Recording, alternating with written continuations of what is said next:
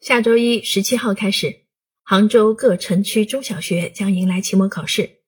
这个周末，你家娃是不是也要开启补贴模式了？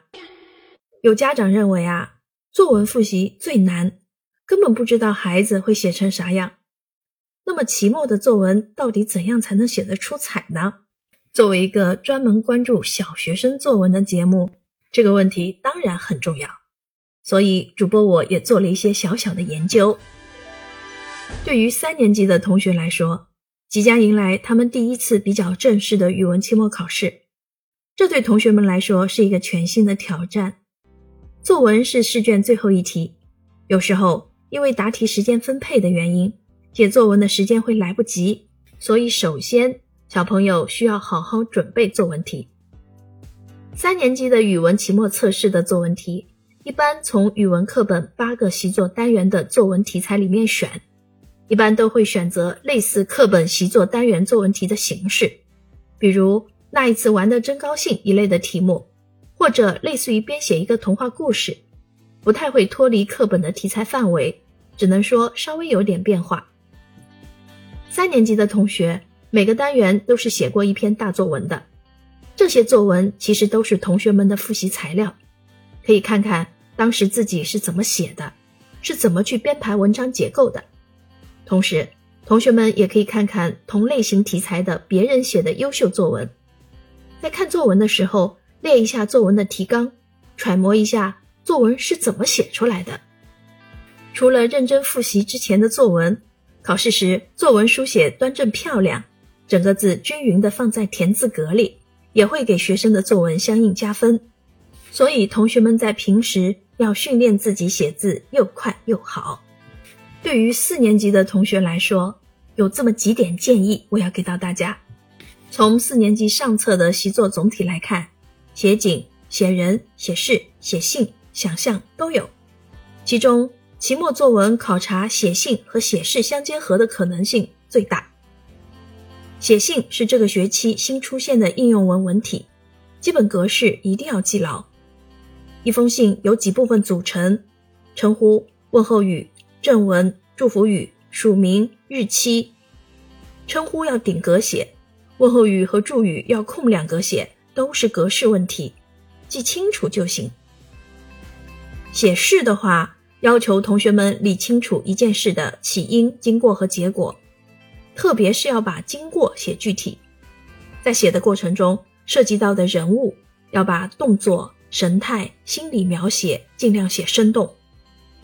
需要注意的是，写信的正文里不要太家常，建议根据题目要求，把一两件事重点写清楚。而且，写信是和一个特定的人聊天，要注意文章中间的起承转合，要有对着人说话的感觉。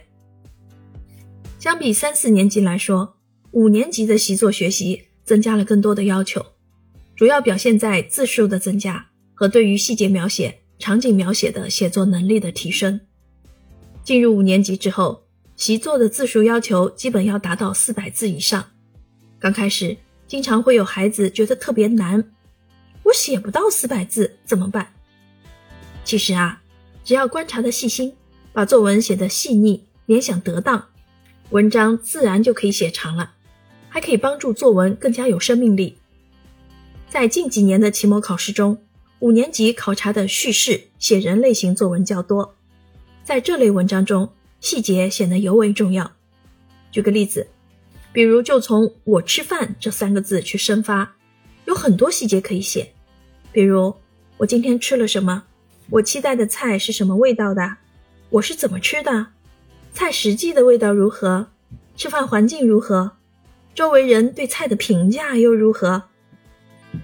又比如，一名同学写运动会跑步时的忐忑不安，就可以展开非常多的心理描写。我为这场比赛进行了怎样的准备？我能不能得到第一名？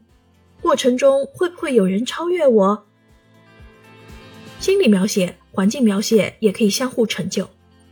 比如描写自己的心情愉悦时，就可以从晴朗的天气、眼前飞翔的小鸟、盛放的鲜花等匹配的场景。来配合心理描写，使得你想表达的思想情感更加匹配。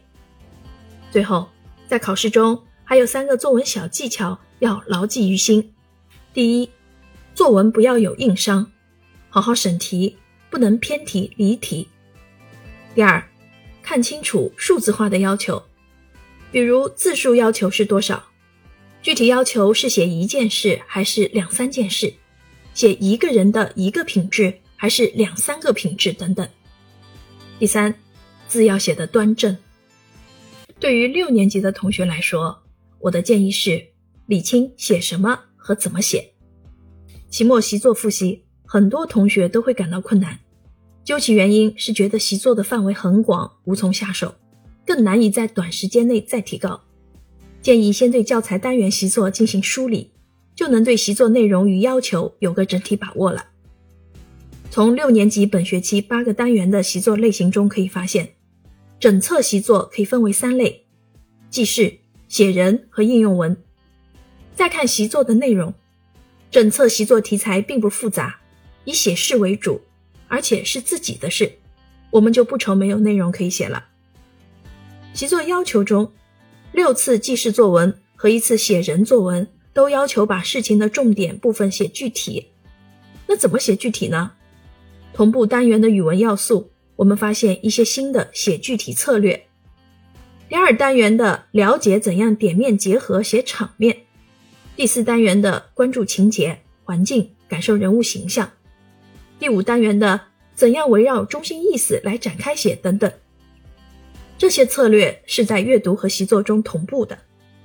原来这学期我们已经积累了不少写具体的方法，也就不必担心写具体这件事有多可怕了。理清写什么和怎么写两个问题之后，我们发现平时多练笔多么重要。将自己身边的事情多观察、多记录，用课堂上学到的策略去写，并恰当的表达自己的感想，这样到期末写作的时候就能得心应手了。